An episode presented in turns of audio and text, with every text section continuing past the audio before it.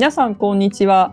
この番組は誰もが知っている名作からあなたの知らないニッチすぎる本までゆるいトークで紹介する読書系ポッドキャストです。改めましてこんにちは、的文庫です。改めまして、こんにちは。梶原コーヒーです。よろしくお願いします。よろしくお願いします。今回ははい。まあ、クリスマスが近いので、それにちなんだ本を2冊紹介しようかと思います。はい。まず1冊目がですね、はい。ドフトエフスキーの死の家の記録です。ああ、もうね、タイトルからね、どこら辺にこうクリスマスにつながるのかが、わけがわからない感じもうですけどね。一個もないですよね、クリスマス感が。うん今のところ、かけらもないですけどね。ええうんまあ、これからちょっとクリスマスにしていきますので、はい。はい、頑張ってクリスマスにしたいと思います。楽しみにしてます。で、まあ、ドフトエフスキーといえば言わずと知れたロシアの文豪ですもうけれども。巨匠ですね。巨匠ですね。で、今年実は生誕200周年ということで、うん。あの、結構いろんんなところで、こう、特集が組まれていたりですとか、ええ。あとは話題になっていたりとか、まあ、うん本当は世界ドフトエフスキー学会みたいな、あの、学会があるんですけれども、うん。それが本当は今年の秋ぐらいにうん。日本で開催される予定だったらしいんですけれども、はい。まあ、このご時世ですのえで、え、確か来年に延期になっていたりしますね。え。ええうんうん。でも、ドストエフスキーファンはなんか、くじけそうもないですけどね。そうですね。なんかオンラインではいろいろイベントやってたみたいで、うん、うん。あの全世界の人がそれぞれの言語で罪と罰を朗読する、リレーで朗読していくっていうようなイベントが 開催されていたりとか。そういったのがツイッターで流れてきていましたね。へえ。で、まあそんなドフトエフスキーの死の家の記録なんですけれども、はい。書かれたのが1860年からうん。1861年にかけて、ええ雑誌に一旦連載された後に単行本として出版された作品になります。はい。で、内容としてはですね、えっ、と、まあ、内容を話す前に、そのドフトエフスキーのうん。どういう、こう、人生を送ってきたのかっていうのをちょっとお話しするんですけれども、はい。一応作家としてデビューしたのは20代の前半ぐらいにもうデビューしてまして、んで、その時にもう結構分断ですごい新人が出たっていうような感じうんうで話題になったんですね。ええ、えええまあ日本で言えば芥川賞を取ってすごく注目されるみたいな感え。じだったんでしょうかね。はい。ただ、その後、政治活動というか、まあ、あの、反政府活動に、うん。をしているグループに、参加するようになりまして、ええ。で、28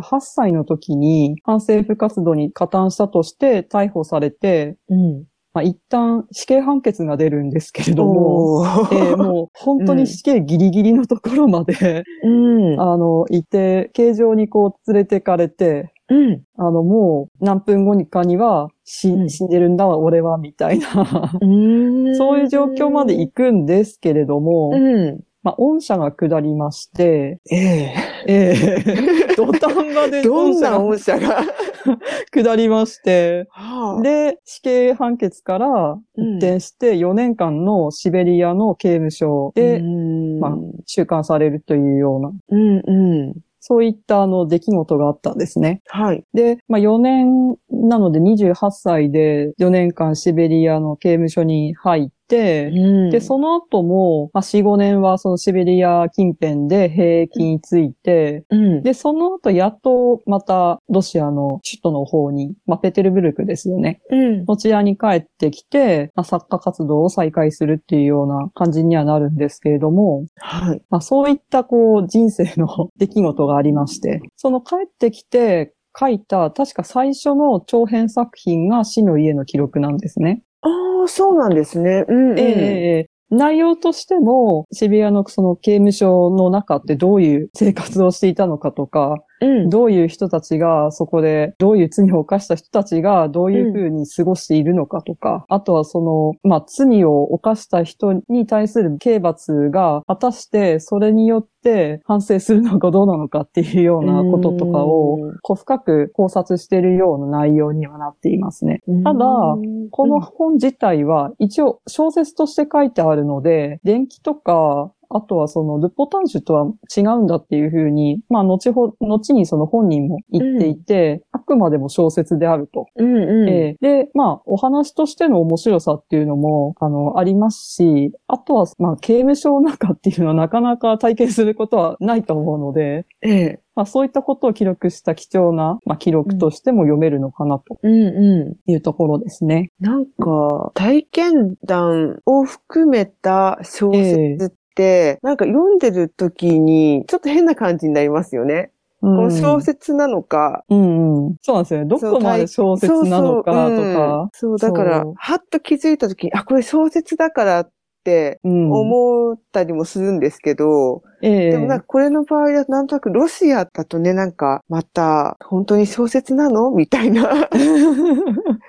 小説って言っておかないとまたねあ、捕まっちゃうかうんら小説って言ってるんじゃないの？みたいな。うんうんうんうん。それはもしかすると、すごくあるかもしれないですね。うん結、局、このドフトエフスキーは政治犯として、うん。あの、逮捕されて、うん。あの、刑務所に入った人なので、まあ、その警察の目っていうのはすごく厳しかったですし、やっぱそこを意識してずっと小説を書いてきたっていう面もあるんですよね。ああ、そうなんですね。ええうんうん。だからストレートにこういうことだったよって書くたときに、うん、あの、それが検閲に通らないとか、うん検閲制度はありますので、うんそれが検閲に通らなくて、うん出版できないとか連載できないっていったようなこともあったりしたので、うん。それをどういうふうにごまかすじゃないですけど、うん。うまくかわして書くかっていうような、うん。えーところをかなり考えて書いていた人なのかなっていうのはもちろんありますね。うんですね。ええでもこれ、ね、出てからね、すぐに書いた長編がこれっていうあたりで、えー反省はしてないんだなっていう感じはし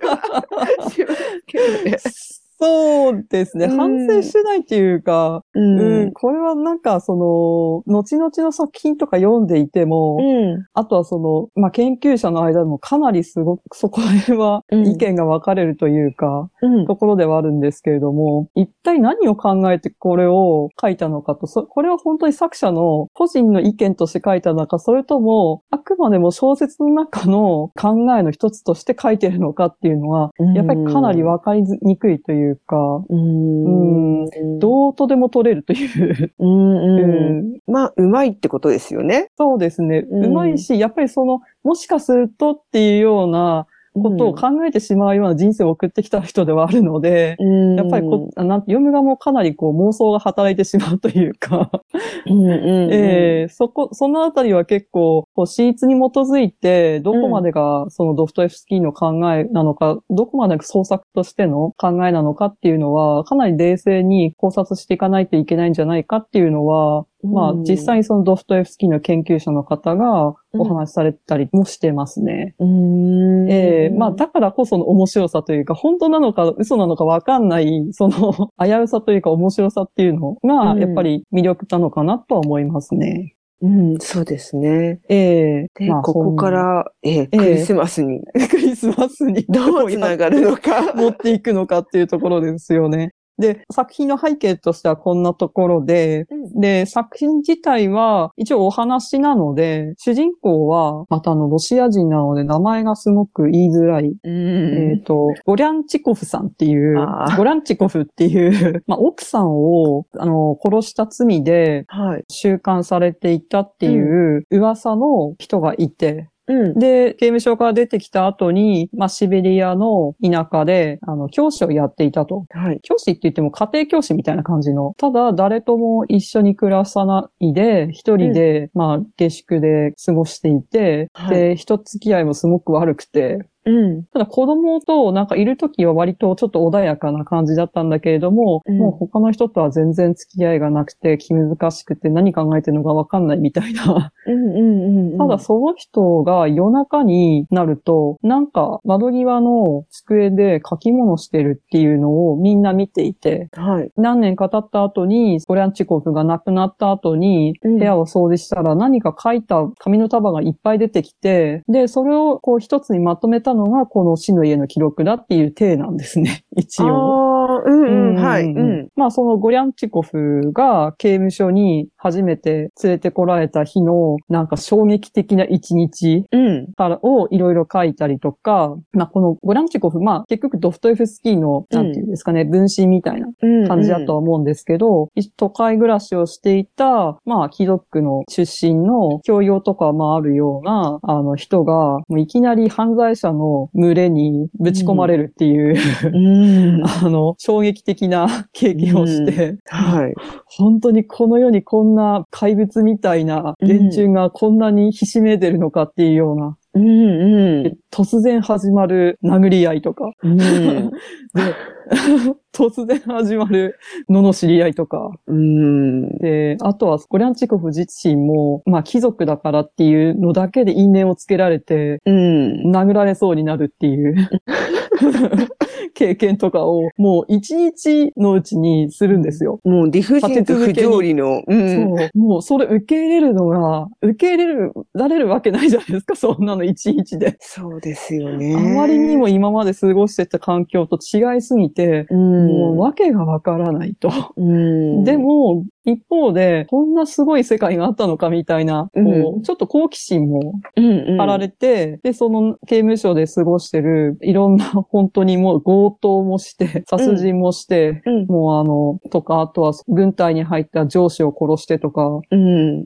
あとはまあなんかレジスタンス運動に加担して、うん。まあ、収監されたりとかっていうような、うんまあいろんな海線山線の連中たちをうん。いろいろこういう人がいてっていうような感じで、まああの描写していくシーンもあれば、うん。あとはそのどういう一日というか、まあ刑務所の一日ってこういう刑務所スケジュールで流れているよとか、うん。うん。まあ刑務所って何ですかね、懲役刑だと、はい。まあ日本もそうですけど、仕事をするじゃないですか、刑務所の中で。うんで、どういう仕事をするのかとか、で、その仕事していない時以外は何してるのかとか、ええ、えええもうなんかすごいんですよね。なんか、うんなぜかし刑務所のに酒があるみたいな。え。うーん。ちょっとわけがわからない。わけがわからないですよね。そして酒もあれば酒屋を開く主人もいるとか、どういうことなのっていう感じなんですけど、うんうん本当に、なんていうんですかね、違い保険というか、別の国がまたあるみたいな、うん。そういうもう世界なんですけれども、まあそういうのを書いていたりとか、うん。まああといろんなその、まあ実際のその刑罰ってこういうこと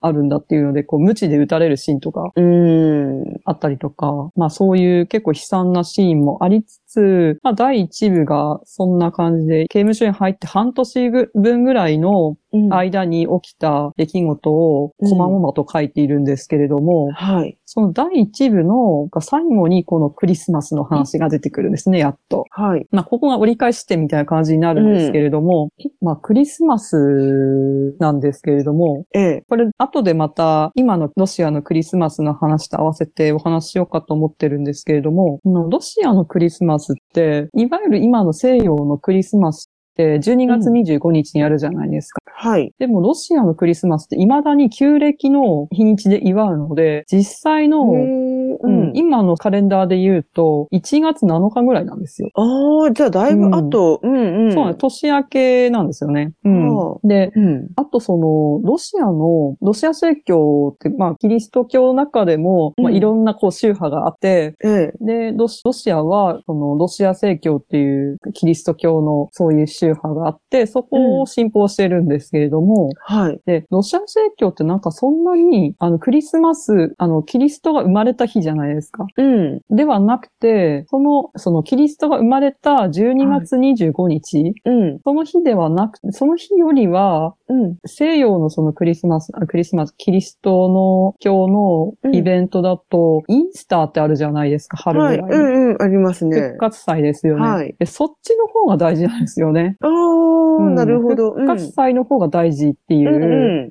文化なんですけれども、うんなのでキリストが生まれた日ってどっちかっていうと、まあ日本で言えば、過ごし方的にお正月に近い。おー。ううんんうん。なんかちょっと気分はワクワクするんだけど、うん。ゆっくりする日みたいな。うんうん。クリスマスっちゃクリスマスなんだけど、うんなんか西洋のクリスマスみたいに、そこが一番のメインですっていう感じともちょっと違うみたいな。雰囲気があるんですね。うん、ただ、まあ、刑務所の中では、うん。クリスマスは働かなくてもいい日っていう。まあ、はい囚人たちも一日好きなことをやってくつろぐっていう日ではあるんですね。はい。で、まあ、そんな日って刑務所の中だと4日しかないらしいんですよ。年に。お仕事ない日っていうのは。あとは毎日働くので、うんもう何もしなくてもいいし、しかも普段だったらもうなんか規則違反したら速攻でこうね、あのうん見張りが飛んできても何してんだみたいな感じでまた引っ張られてこう、うんうん。なんか体罰受けるみたいな、はい。うん そういうことはなくて済む。まあ、なくて済むというか、ちょっとは緩いみたいな。うんうんクリスマスだからな、みたいな感じでちょっと許されるみたいな、うーん そういう雰囲気があるので、みんなこのクリスマスを心待ちにしてるんですよ。ああ、まうんあ、そうでしょうね。そうんで、そのクリスマスの日っていうのは、クリスマスの日っていうか、クリスマスの前日ですね。まあだからクリスマスイブですよね。うんうんで、クリスマスイブから、まあその日も一応仕事はあっちゃあるんだけれども、うんもう大体の囚人たちは別に作業とかしないで、うん自分のこう用事を足す日みたいな感じにしてるらしいんですね。うん。、で、まあ何をするかっていうと、はい。あの、ある人は酒の持ち込みと新しい発注のために紛争してたりとか、うんうん別のある人は、まあ、囚人なのかこれ、外の人なのかわかんないですけど、馴染みの男とか女とかを訪ねたりとかして、うん。あとはその、まあ、お休みを機に、前にやってた仕事の代金で付けになってるものを取り立てたりとか してたりとか、うん。クリスマスのうん。次の日ぐらいからお芝居のやる期間っていうのがあるんですけど、ええ。そのお芝居の役者たちは練習とかしてるとか、うーん。あとは、クリスマスに食べる料理の材料を調達してる人とか、なんていうかこう日本でいうあの大晦日の買い出しに行く感じ、ちょっと気ぜわしい感じ、はいはい。うんうん。うん忙しい日。そうそう、忙しい日なんですよね。まあ、うん。仕事はないんだけど、うん。その新年を迎えるにあたっての準備する日みたいな。なんかそういう雰囲気で書かれてますね。うんん。まあ年に4回しかないですからね。そう。やることはたくさんある。そう、やると。ことはたくさんあると。うんやっぱり新年のような日なので、まあやっぱり美味しいもの食べたいじゃないですか。うん。まあクリスマスだからっていう感じで、まあそれに向けてお金も貯めてるんですよ。内職したりとかして。うん。あの、うん仕事ない日にほら、夜中とかに夜鍋をするんですよ。みんはなあ、ちまちまと。で、それでこう、貯めた小金で、牛肉とか小豚とか、鶏肉とかを買って、で、うんうんそれをこう、調理場で焼いてもらうっていうような。ああ、なんか刑務所の中のシステムがいまいちよくわからない。そう、結構ね、なんか、うん。なんていうんですかね。あの、日本の、いわゆる刑務所みたいな感じで想像すると、多分違うんでしょうね。ね、あーだってそこに商人が発生するわけじゃないですか。そうのお肉屋さんであったり、酒屋さんであったり。うんそれは、外からの、あ、なんかそう、これ、うんあれですね。ここだけ読むと、うん。そんどうやってその食料とか調達してるのかっていうのが、うん。いまいちわかりづらいんですけど、うん。まあ、調理係みたいなのがいるじゃないですか。はい。で、その調理係を通して、外の食料を調達してくる窓口みたいになるので、はい。そこを通して、まあ、調達してもらったりとか、まあ、いろいろコネはあるんですよね。う。ん。ルートというか、商売のそのルートがあって、うん。そこを通して、まあ、中に入れてもらうっていうような、うん、なんと、なんていうんですかね、こう、システムがあるわけですね。うん。だから200年前の刑務所だから、ええ。ああまあ、ひどいところは、ええ。ひどい、そういう体罰とか、まあ、そうええ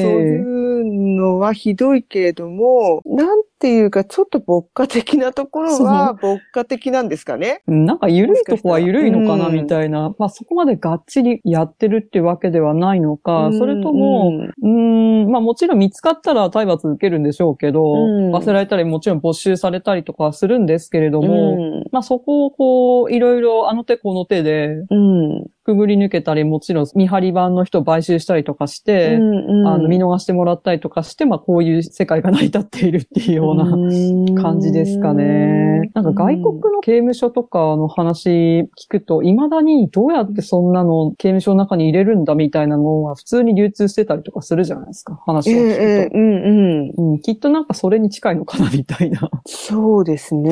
ええうんええなんか、まあ、合わせてね、そういうところも読んでいきたい感じはしますけどね。ええうん。まあそんな感じで自分の、まあクリスマスの日に食べる酒だの、料理だの、こう準備したりとか、あとはお正月って新しい服に下着とか、うんあのパジャマとか、普段使うものを新しくこう下ろすみたいな人もいるじゃないですか。やっぱりここでもそういうことする人がいて、うーんあの、クリスマスから着る新しい服をこう用意してる人とかもいたりすれば、うんうん。あとはまあ、本当に敬虔なキリスト教信者の方とかは、もう明日のその大イベントのために、うん。一日中祈りを捧げている。人もいれば、うん、まあ多分ロシアに限らず刑務所ってこういろんな国の人が収監されているので、うん。全然関係ない異教徒の人とかもいるんですけど、うんうん。まあそういう人とかは、ああ、明日クリスマスなんだ、そうなんだ、うんみたいな感じで、うちら全然関係ないし、みたいな。うん、雰囲気でいたりとかするっていう、まあそんなのが前日の日々の過ごし方っていう感じではあるんですね。はい。でもやっぱお休みだし、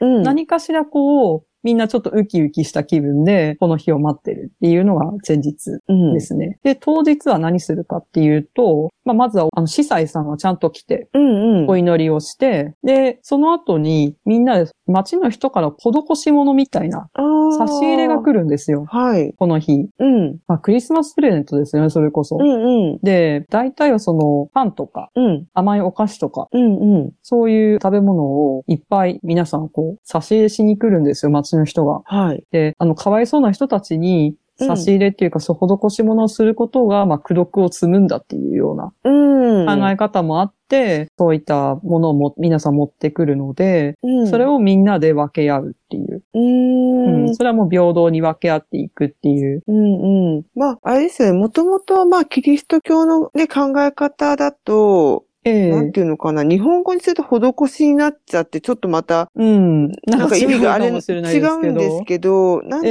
えなんだろうな。助け合いっていうか、自分が持っているものを分けるうん。と、分け、与えるんじゃなくて分ける？う。うんん。うん。分かち合うっていうのかな。そういう、あなんかシェアの心っていうあ。か、うんうんうん。うん、そういうのは、なんかちょっと日本の言葉にしてしまうと、なんか上から目線みたいな感じになっちゃうけれども、んあ、そうですね。うんんそういうんじゃなくってっていうのはありますもんね、もともとこう、うんちょっとしたこう、なんだろうね、うん、本当プレゼントじゃないけあ、ど、うんうんうんうん。あの、同じキリスト教なキリスト教の仲間としての、うんうんうん。うん、まあ、サイマス助け合いみたいな、そうですね。そんな感じ。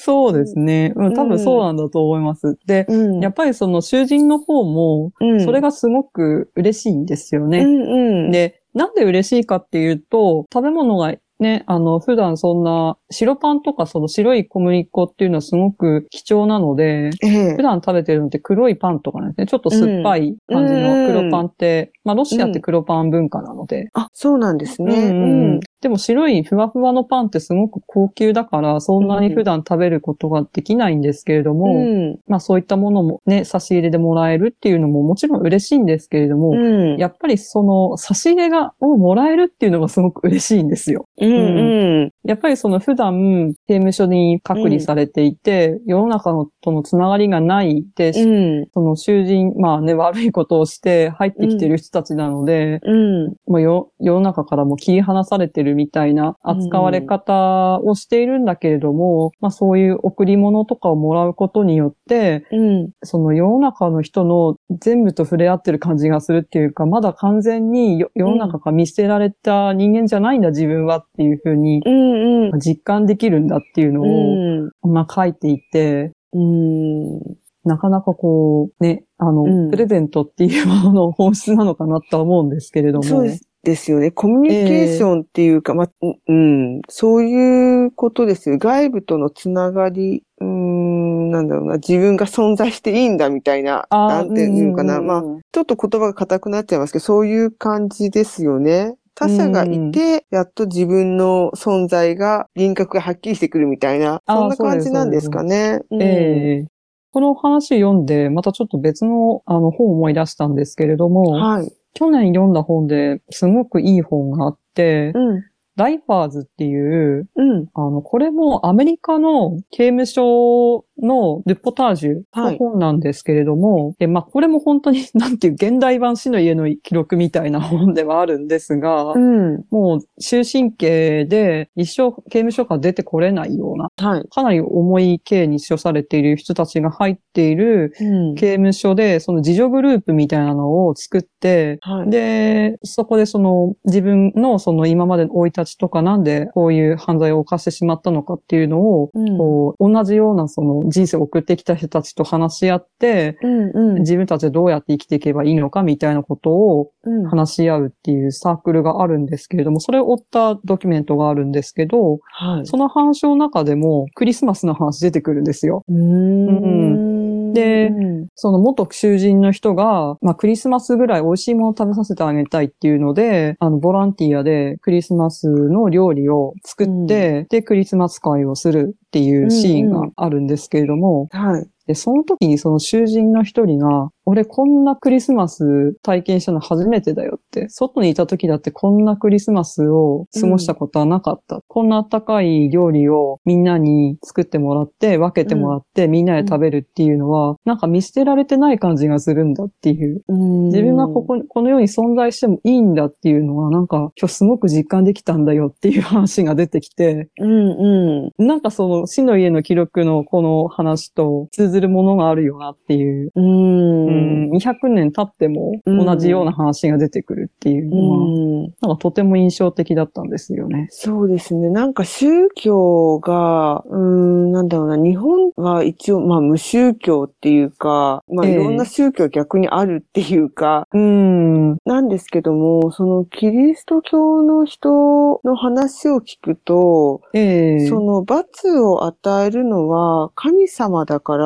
結局みんな他、その他の人たちはこう、罪人であるっていう、うん。だからそういうボランティアとかをするにしても、なんかまたちょっと違う感じがするんですよね、日本と。うん。なんか悪いことしたから、あいつはダメだ、みたいな、あいつらになんか手を差し伸べることなんかしなくていいんだっていう考え方じゃなくって、すべての何かを決めるのは神様だから、うん。自分たちがその罪人のことを、あいつは悪い奴だっていうのはちょっと違うみたいな、ちょっと言葉にするのが難しいんですけど、うんねそうそう、でもなんかそういうちょっと宗教観の違いがありますよね。うん。あるし、うんやっぱりその、うん、キリスト教のその世界にとって、やっぱりクリスマスって本当に重要イベントなんだなっていうのを、う。うんん、ただのイベントじゃないですよね、もう。そうですね。んすごく大きい、まあ、家族みんなでゆっくり過ごすっていうような、ん宗教的な意味合いもそうだし、うん。それにまつわるみんなでうん。料理を囲んで過ごすその楽しいひとときみたいな、ううんん。なんかパーティーしてこうみんなではっちゃけるっていうようなそういうイベントではないので、もともと。そうですね。そういう感じではないですよね。ええうんだからなん、なんで家族と過ごさないのみたいな感じで ええ言われたりすることがうんあるっていうか、うん、家族と過ごすんでしょみたいな。うんうん。うん、キリスト教文化のうん。ところのそのキリスト教の話っていうのを聞くと、う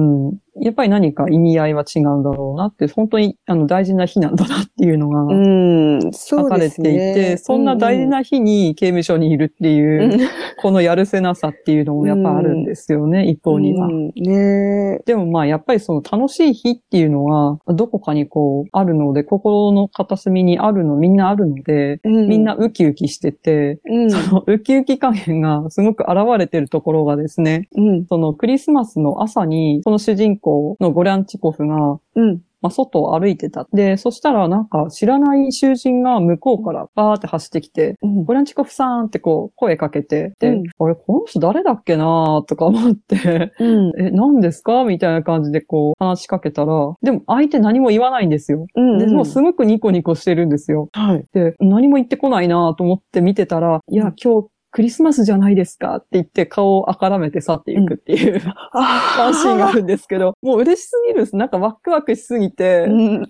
なんかもうこのワクワク感を言いたいみたいな。あー、超いいっすね、そこ。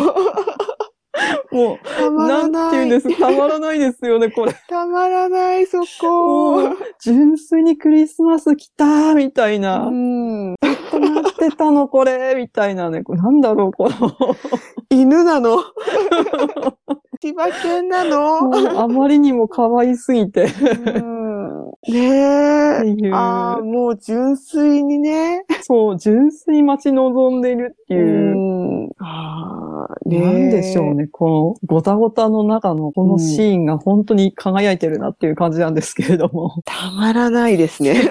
そこいかにクリスマスがね、大事な日なのかっていうのを、これを、このシーンを読むと本当、くずく思ったなっていうところですね。ねえ、なんでこんな日本にはこんな、ね、不思議な感じで、こう、クリスマスが入ってきてしまったの本か。当そうですね。へえ、そこいいですね。いいですよね。まあ、クリスマスの日は、まあ、そんな感じで、うん。まあ、その、差し入れされた料理とか、あと自分でそのね、あの、うん仕入れたうん料理で、もう宴会を開くとか、うん。まあ、もちろんあとはもう酒を飲みますよね、皆さん。ええええそうですよね。そうなったら。もうみんなグデグデになるじゃないですか。なりますね。最初、はこうね、みんなバイオリンとか弾いたりとか、うんあの、まあ、楽器できる人は、うん、楽器弾いたりとかで歌え踊れみたいな感じで、うん、もうガヤガヤしてるんですけど、もうだんだんこう余韻も回ってくると、うんだんだんこう、ちょっとみんな悲しい気持ちになってきて、な、俺たちなんでこんな話してたんだっけみたいな、ぐだぐだになってきて、ぐだぐだに終わるっていう。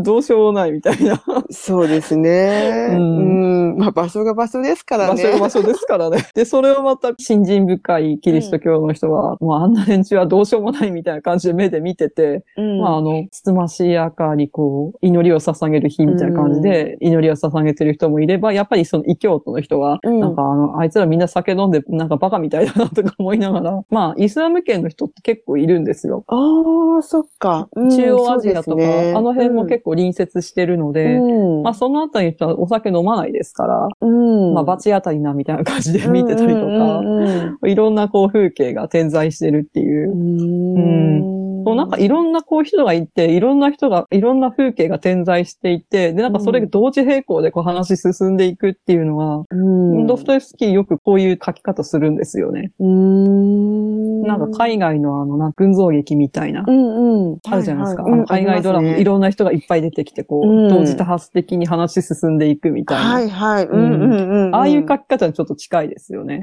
なんか、あれですね、映像で浮かびますもんね。あ、そうですね。本当にこう映像でバーっとこう、その酔っ払ってる連中の奥にまたいろんな人がいて、みたいな。うん。そう、なんか奥行きがあるっていうか、ええええうん。この人が主人公で、ええあとの数人で話が進むんじゃなくて、こう、風景としての人物が書かれてる感じがしますよね。そうですね。うん。上手い人なんでしょうね。まあ他の作品とかでも、いっぱい人が出てきて混乱したりはするんですけれどうも、んうん。あの、明確に主人公っていうのはいるんだけれども、うんその人だけがスポットライト当てられてってっていうような書き方ではないんですよね。うんうん。いろんな人にスポットライトが当たっていくし、うん、あとはその脇役から見たこの人とか、まあいろんなその人間関係で、その一人の人のいろんな面が見えてくるっていうようう。なん書き方をすごく得意とする作家なのかなとは思うので、うんうん。奥行きがある。うん。うんそうですね。なんか、ええ私好きな映画監督で、ウェス・アンダーソンがいるんですけど、あはい。彼の映画もなんかそういうところありますよね。うんうんうん。なんかわーっとたくさん人が出てきて、それぞれの物語なんだけども、うんうん。なんだろう。まあ、ちゃんと繋がってるし。そうそう。まとまりはあってってういう。ん。そうなんですね。頭ごちゃごちゃにならないのかなとか思うんですけどね、書いてて。うん。あれでも読んでる方もごちゃごちゃに一瞬なるけども、うんうん。だんだんこう整っていく、うんあの快感っていうのもありますよね。あ、そうですね。うん最初は結構この、なんていうか、いっぱい人が出てくるので、こいつ誰だっけなって覚えるのすごい大変なんですけど。そうそう、名前も名前だしね。そうです、そうです。あの、インストールするまでが大変なんですけど、それが終わると、すごい爆速で話が面白くなるっていう。うん。最初がね、最初が大変っていう感じですね。そう、そうですね。うん慣れるまでが大変なあのドラマみたいな感じですかね。うんうんうんううんん。5話目あたりからだんだん面白くなってくる。面白い。5話も見なきゃいけないっていう。長いよっていう。うんうんあれですけど。まあそんな感じでクリスマスが過ぎていきます。うん。で、クリスマスの後の日うん。で芝居をやる日があるんですよ。はい。で、まあ一応、まあクリスマスの日以外はもう平日に戻るので、また作業は始まるんですけれども、うんその後にお芝居をやる期間っていうのはだいたい1週間ぐらいあるんですね。うん。ううん。で、このお芝居っていうのは、もうその監獄の中に入っている囚人たちだけで構成された劇団みたいなのがあって、はあ。ええうん。だからみんな素人なんですけど、うん。素人なりにすごく練習もして、仕事の合間を見つけて練習してんですよ、みんな。はい。で、あと、一応すごいボロボロではあるんだけれども、ちゃんとこう衣装とか、その舞台装置とかも用意して、うん、で、毎晩こう、何作品かを上演するっていうような結構本格的な、うん、あの芝居をやるんですねうん。で、みんな見に来るんですよ。うん、で、みんな見に来るんですけれども、あの、まあ、外から見に来る人もい、街の人とか、あとは監獄のその監視とか、うん。まあ、その周辺に軍隊とかもあるんですよ。軍隊の軍人とか、まあ、お偉方々も見に来たりとかするし、もちろん囚人たちもその後ろに、すし詰め状態で、うん、もう入りきらんだろうっていうぐらいもう超密な感じで、はい。ぎっしり見に、みんな見てんですよ。立ち見、だってもう立ち見でももう入りきらないんで、外で声だけ聞くっていう、なんかライブの会場で チケット取れなかったから声だけ聞くみたいな感じの 状態なんですけども、もうあんな感じで、みんなもう見に来るぐらい大人気な催し物をやるんですね。うん。なんていうんですかね、囚人たちのこの演技っていうのは、うん。まあ、素人なので、うん本当の役者からすれば、まあ、その演技のなんていうの、技術技術っていうのは確かに素人だなって感じなんでしょうけど、うん。ただその、もういろんな人間たちがあより集まったその刑務所の中で過ごしてきた囚人なので、うん、やっぱ人を見る観察眼っていうのはものすごく鍛えられてるわけですよ。うんうんうん。なので、ちょっとしたアドリブみたいなのがものすごいうまいんですね。ああ、うんうん。やたら生々しいっていうか、うんうん。ああ、こういうやついるよなとか、あとその、アドリブで入れてくる掛け合いみたいなやつとかがすごいうまいんですよ。うん、でうんなんでそんなにうまいかっていうと、うん。普段からその囚人たちって、そのちょっとしたそうなんていうんですか、暴言のやりとりとかをして、もうあのうん言葉のやりとりがどっちがうまいかっていうのをこう競い合ってるんですよね。普普段の中で。言葉のうまい言い回しで相手をどうあと圧倒させるかっていう技量を日々磨いているっていうような、何ラップバトルみたいなそう、ラップバトルみたいな感じですよね。なるほど。そうそうそう。んんあの、喧嘩が強いとか、うん、あの、実際腕力が強いっていうよりは、うん、その言葉の言い回しのうまさで一目置かれるっていうのが結構あるらしくてですね。ねまあ、そういうのをもう毎日やってる人たちなので、やっぱりセリフ回しってのはものすごいうまいと。う、なるほど。そういうなんか、どういう芝居だったのかちょっと見てみたいなっていう感じのやりとりをしてるんですけれども。うん。私の中ではもう、今頭の中ではもう完全にミュージカルですよね。本当になんかこう、うん。笑わせるシーンとか、まあうん、どっちかっていうと内容的には、まあ、シュールな、なんかうん。ホラー系のええ寸 劇とか、あとはまあもちろん恋のうんお話とか、うん。まあ、あとはまあ喜劇とか、どっちかっていうとやっぱ喜劇の方が多いですよね。うん。で、この中ですごい面白かったのが、まあ、囚人って全員男だですから、はい。女役をするにしてもみんな、まあ、男がやるわけですけど、はい。まあ、うん中にはちょっとキスシーンとかもあったりするんですけど、ええ。キスシーンをする前に、まあちょっと唇を拭けよっつってこう、二人の唇拭いてからキスシーンするっていうシーンがあって、うんそこはすごい爆笑シーンみたいなうんうんのとか分かってんですよね。やっぱそこはもう笑わせどころだぞっていう感じで。うん 見せるとか。うん。みんなそれに夢中になって、うん。もう食いついて見るわけですよう。ん。もう本当吉本新喜劇じゃないですか。もう吉本新喜劇ですね。本当に。うんもう、なんていうんですかね。あんまりにも面白い、面白いというか、楽しすぎて興奮して、もう踊り出す人もいれば、ここ笑うシーンだぞみたいな感じでこう盛り上げて、うんうんこう周りを見回して、ここわ笑うシーンだぞっていう感じで合図する人もいれば、うんうん。もう面白さを全身でみんなこう表現するぐらい、うん。みんなあの没頭してみるっていう。うん。もう大の大人ですよ。しかもその、強盗とか殺人とかしてるような人たちが、もう動詞に書いて見るぐらい、みんな楽しんで見るっていうようなうんお芝居を一週間やるっていう。あそれすごいですね。また一週間っていうのがそう、ね一。週間もやるっていう。うんで、しかも一週間もやってるのに、毎日大盛況っていう。うんうん全然みんな見飽きないで毎日来るみたいな。うんうん。うん。だからもう役者もすごい張り切るんですよね。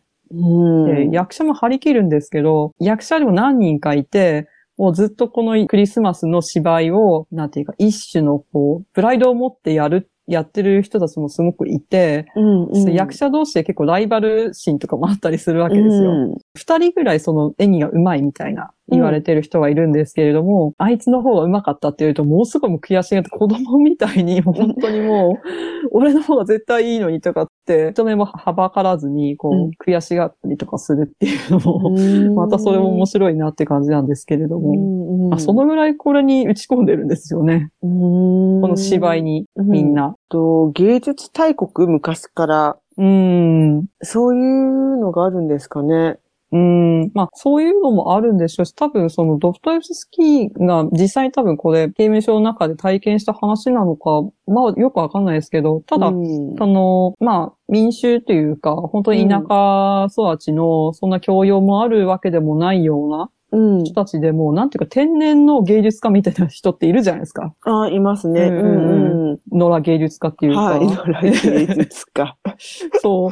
多分そういう人たちの、なんていうか、ものすごい溢れる才能に、やっぱり心を打たれたっていうような話なのかなと思うんですよね。ね、ドストエフスキー自身は都会っ子なので、ああ、都会生まれの、うんうん。えーで、そんなの、まあ、インテリ層の人なので、うんいろんな芸術に触れてきてるわけなので、うんまあ、洗練されたものは見てきたわけじゃないですか。はいはい。でも、それじゃない、本当になんていうか、教養とかそういうものはないんだけれども、うんもう天然の芸術家というか、うん、もう荒削りなね。そうそう。でも、うんうんこんなすごいやついいのかみたいな。ああ、もうなんだろう、田舎のライブハウスでね、そうこそうう。荒削りなね。そうそう。もしくはあの、田舎の飲み屋で、うんなんか、その辺のおばちゃんがめっちゃすごい歌歌ってるみたいな。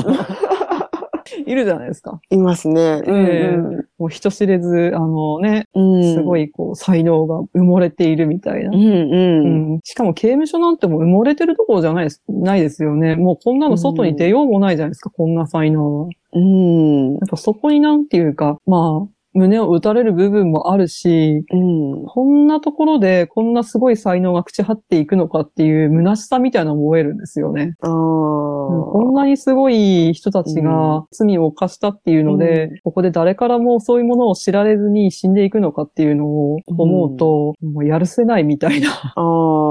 うんでもまあね、それは一般的にもありますようね。ん。うん。あの、そういう才能があるけれども、まあ普通の人たちはこう見出されないまま、こう人生を終えていくわけじゃないですか。うん。まあでもほら、うん今だと YouTube とかあるので、一発逆転っていうのもあるんですけれども。ああ、ここ数年ですからね。本当でも、なんかすごい、あれですよね。そういう意味ではすごいですよね、ユ YouTube って。うん。田舎でこうくすぶってたかもしれない人が、ある日突然こう発掘され、みたいな。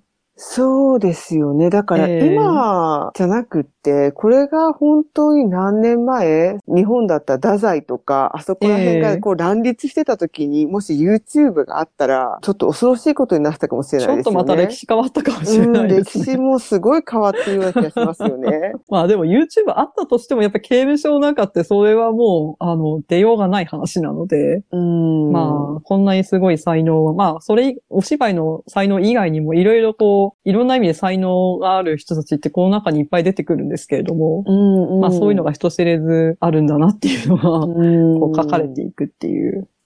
ね。ええうんうん。だからまあその頃の刑務所だから冤罪の人もなんか多そうですけどね。ええうんもう冤冤罪とか、うん。結局認証されないけれどぶち込まれたとか、うんっ。ていうのはすごく多い。でしょうね、なんとなくね。うんうん。それこそ一方政治犯とかだとね、因縁つけられてそう。入れられちゃうみたいなのとかも多そうですもんね。う。うんん。後々のその作品とかにも、警察の捜査の仕方とか、うんあとはその裁判所のシステムとか、うん。もう本当にこれは公平なんだろうかっていうようなことを問うてくるような話があったりとか、うん。その辺はやっぱりもしかしてこういう経験から、自分のその刑務所暮らしでいろんなものを見てきたっていう経験から書いてたりとかするのかなとは思ったりするんですけれども。まあ楽しい芝居の時間も終わって、うん。あ明日からまた辛い景気の一日が、一年が始まっていくんだなっていうのを、うん。最後に祭りが終わった後のみんな寝静まっている監獄の中をこう見渡しながら、ん。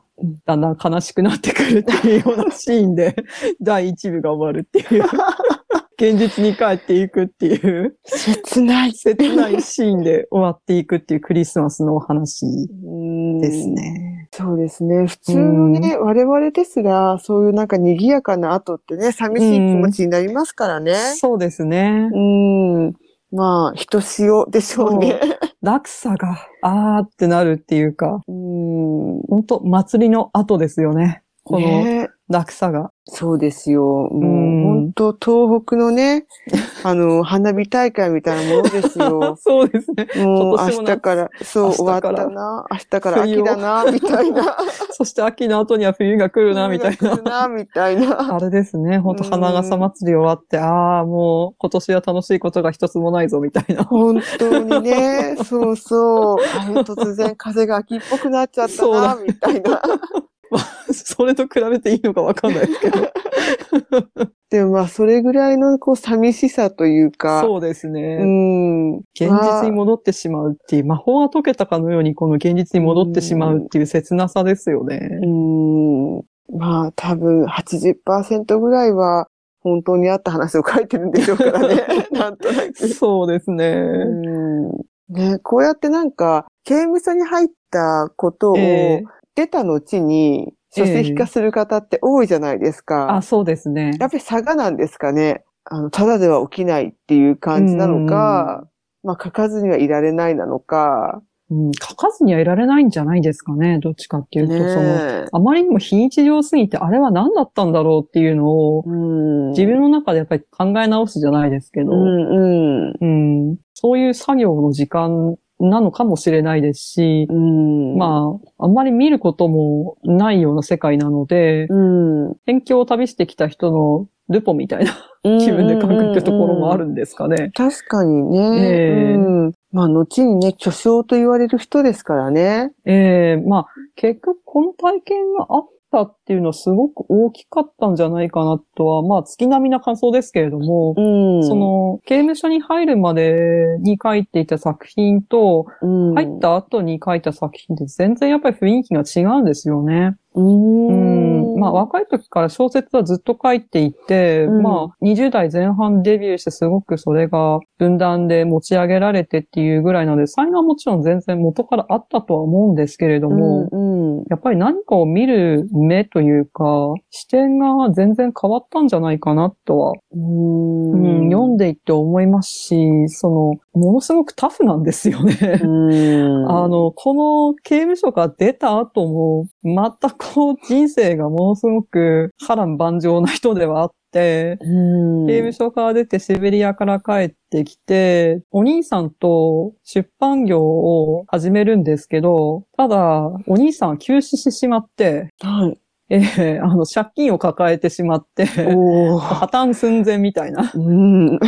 とか、あとは作家として、まあ、書いていって、出版社とその契約をしたりするんですけれども、うん。その契約が結構悪どい契約で、うん。あすっごい安い原稿料で、もうし、ずっとここで原稿を書かなきゃいけないみたいな。この締め切りを落とすと、うん。なんかほとんどたたばた働きみたいな感じで、うん。ずっと作品を書かなきゃいけなくなっちゃうっていうような、うん。なんか契約を結ばされそうになって、うん。もう本当必死になって書くみたいな。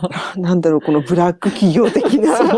で、普通に書いてたら間に合わないから、話して、で、それを書き起こしてもらって、で、それを原稿にして出すみたいな。うん。まあ、それで文章書けるってのもすごいですけど、うん。で、その筆記者の人と結婚したりとか、うん。で、その人と今度、まあ、海外に行くんですけど、でそこで今度ギャンブルにはまって、もうずっとルーレット賭博の、そう、ルーレット上から戻ってこないみたいな、もうね、進だか行なのらに、っていう。だからね、その、こう、紙一重、もう昔のこういう人たちの紙一重感ですよ。本当そうですよね。だからもう何回も、あとは持病で転換を患ってたので、もう何回もその発作で結構死にかけてたりとか、うんまあいろいろ本当にあって、うんあの、落ち着いて多分小説書けたのって、50過ぎてからぐらいかなっていう感じなんですよね。ああ、なんかいろんなことで合点がいきましたね。この、落ち着くまでがね、時間かかっちゃいましたね。そう。うん。本当に、だから本気出して書いたら40後半ぐらいからっていう。うん。ね。40後半から罪と罰を書いて、だいたい2、3年に1回五大長編の作品を発表し続けて、うん。で、最後まで小説を書いてたっていう。う、ん。このタフさよっていう。ねえ200年前ですよ。こんなに栄養とかね、そう。なんですかね、住む環境とかだって、うん今とは比べ物にならないわけじゃないですか。そんな中でですよ、私ちょっと今からね、そんな5年ごとにね、そんな長編書けって言われたらね。本当そうですよね。そうだし、ねあとメンタルも本当強いですよね。なんか、うん。刑務所に入っても参っちゃったっていう人もいるだろうけど、もう、この人はもう刑務所にいる時からもうこれ絶対出たらまた小説書くからみたいなことずーっと考えてうん。て、でも紙とかにメモできないんで、うんうん。頭の中でずーっとしまってたのを出たらもう速攻で、もうバーって書いてってっていうようなことをしてたりとか、もうその後の人生もいろいろあるじゃないですか。ええあっても小説書くのだけは絶対手放さないみたいな。うんもう絶対小説は書くみたいな。もうね、丈夫。体が丈夫なの。うん丈夫、体はでもそんなに丈夫じゃなかったらしいですけど。そうなんですか。うんだってその転換も患ってたし、そっか。そう、なんか、喘息っていうか、タバコの吸いすぎだかで、あんまり肺も良くなかったりとか。でも、多分、そういうのひっくるめても、うん、あのタフなんですよね本当に、そうそう、あの、体が弱い人はギャ、やっぱりギャンブルにはまったりもしないですしそうでね。すよね。なんでしょうね。やっぱ過剰、なんかこう、エネルギーが無駄にあるっていうか、うん。ちょっとその、エネルギーに全部還元されるのかよって感じですけど。ううん、ん。なんか本当に、エネルパワーが本当にすごいなっていうのは、作品読んでても思いますね。うん。これだけのなんかパワーを持って書ける作家って、なかなかいないよなって思いますもんね。ねえ。この方、おいくつぐらいまで、こう、ご存命だったんですかね？60過ぎて、ん。すぐに亡くなってるんですよね。まあ、なので今年、その生誕200周年なんですけど、うん。没後140周年でもあるんですよね。本当に急に亡くなってしまったので、うん。直前まで書いていたカラマーゾフの兄弟も、これも脱行して2ヶ月経ったか経たないかぐらいで亡くなったので、ほとんど回復修正してない状態で出したっていうような状態らしいんですよね。うん。単行本は。うんうん。うん。普通だったらその単行本化するときに書き直しとかするじゃないですか。ええええええ。うんそれがほとんどできてなかったっていうような話もあったりするぐらい本当に急に亡くなっちゃったっていう。うーん。まあでも、あの、最後の作品とか読んでると本当になんか寿命縮んでるよなっていう感じがするんですよね、なんとなく。く。この2、3年おきに書いたら絶対寿命縮むよっていうようなぐらいのなんかパワーを感じるので、まあ、本人としては書き切ったって感じなんですかね。わかんないけど。うん、でもそうなんじゃないですかね。なんかそれ、もううん、そういう若い時を過ごし、そええれだけの長編をね、コンスタントに出し、ええまあ60歳ぐらいまで生きたっていうのは、うん、もう私の中ではかなり丈夫な人だったんだなっていう、もう丈夫しか出てこないですね。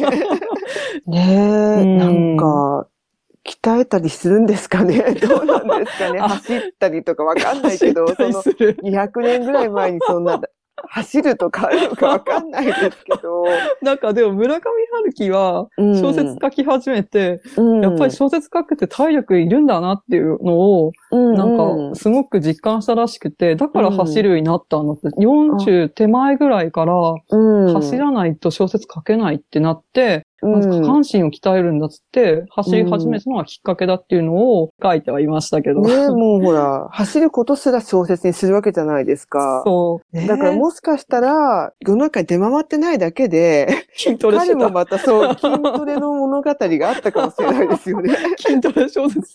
ド筋ストレ小筋トレ小説。うんどんな？なんか、こう、ボストンマラソンみたいな感じの。ペテレブルクの街をは走るみたいな。そうそうそれこそあの、宮殿の周りを走るみたいな。うん皇居マラソンみたいな。そのね、ギリギリまでずっとコンスタントにこうやって小説を書き続け、最後もね、対策を書いて、亡くなるって、ね小説に絶対してると思いますよ。筋トレみ。たいな、そう、筋トレの何か、えーエッセイ的なものが。あ、うんでも、ドストエフスキーは、うん。わかんないですけど、うんやってたら面白いですけどね。毎日腹筋何100回やるとか。そうそうやったら面白いですけそうど。でもあの、うんトルストイは本当に筋トレしてたらしいですよ。あの、ダンベルで。結構ガチなやつ。ああ、ねえ。で、実際長生きしてますからね、トルストイ。うん80過ぎまで生きていて、そうですか。あの、うん20世紀まで生きてますからね、あの方は。あ、もっと昔の方かと思ってまし。したかも動画残ってますからね、トルストイ。うんそうですか。残ってます。あの、映像の世紀の一番最初のシーンが、うん。そのトルストイがロシア正教から破門された時のニュース映像みたいな,、な動画なんですよ。映像から始まるんですよ。トルストイって動画の、え動画っていうか映像残ってるんだっていうのがすごいびっくりして、結構最近の人じゃね？って思ったんですよね。そそうれ見た時。ですよね。衝撃ですね。そう、動くトルストイみたいな。まあ、ね、筋トレしたおかげかわからないですけど、すごく長生きした人ではありますね。そうですね。そこら辺の事情、なんか本当は知りたいですけどね。で、おまけでちょっとロシアのクリスマスのお話をしますと、はい。まあその先ほどもちょっとお話はしたんですけど、クリスマスっていうのは、今も1月7日ですね。うん。で、一応クリスマスシーズンっていうのは12月中旬頃からうんうん。1月の中旬までやってるんですよね。うんうん、で、クリスマス当日よりも、どっちかっていうとその新年を祝う方に重きを置いているらしいんですよ。うーん。で、これはもしかするとなんですけど、ロシアって、一旦そのロシア革命の後ってソビエトになってるじゃないですか。はい。うん。で、ソビエトの時って、宗教は禁止されてたんですよね。あ、そうなんです表立かっ。ては信仰っていうのはないってことにな、神はいないってことになってるので、うん。うん、あんまりそういう宗教色が一旦なくなった時期もあって、まあ、新年を祝う方に重きを置いていたりとか、あとはそうのんさっきもお話しした通り、そのクリスマスよりも復活祭、うん。復活開催って言うんですけど、イースそう、イースターの方が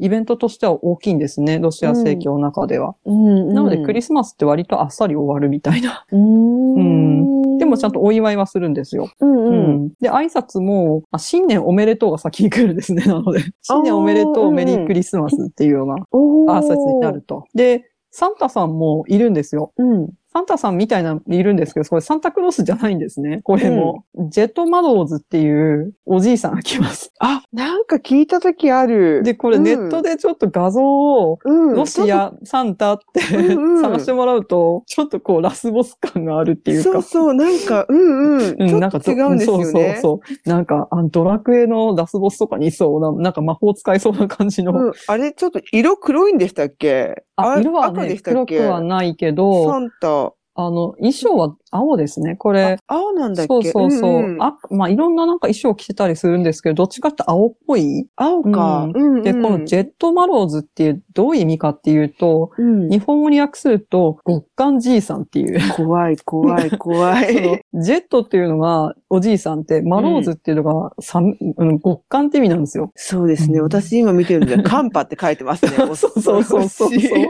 カンパじいさんみたいな、極寒じいさんっていう。で、まあ、昔からいるの、そのロシアの妖精っていうか、まあ、日本で言うと生ハゲみたいな、うーん。なんていうんですかね。その、なんていうか、季節になるとやってくるものみたいな。えーもううん一気に今私の中では、あれですよ、スローダウンしてますよ。気持ちがこんなカンパを連れてくるじいさんカンパを連れてくるおじいさんもうそれだけロシアの冬って寒さが辛いってことなんでしょうね。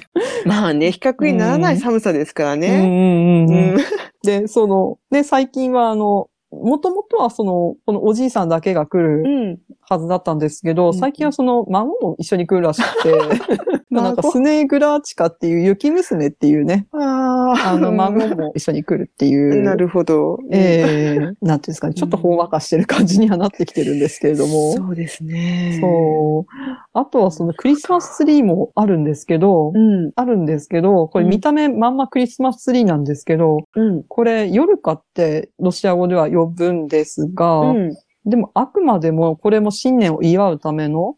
ものなので、うん。日本でいうところの門松みたいな、うん。うん。うん。うんうんクリスマスツリーではないっていう、うんちょっと不思議なね、なんとなくこう、クリスマスなんだけどクリスマスじゃないみたいな、うん。なんかちょっとそんな不思議な雰囲気を漂うロシアのクリスマスのお話でした。なるほど。もう寒すぎて、そんな、浮ついてる場合じゃないっていう家に入ってなさいって話ですよね。本当に。うちから出ちゃダメみたいな。ね、ジェットマロちゃうみたいな。そうそう生ハゲみたいな感じですよね、そそれこそ。悪い子はいないかみたいな。悪い子いないからなっちゃうから。なるほどうね。ん。そんなクリスマスの、ロシアのクリスマスのお話でした。はい。いいお話を聞きました。カンパおじさカンパおじさん。ん。いやー、ほんと来ないでほしいですね。本当来ないでほしいですね。もうロシアだけでいいよ。日本までには来なくていいですってい本当におう。願いします。はい。まあちょっとこんなあたりで一作目ははい締めようかなとは思いますが、よろしいかと思います。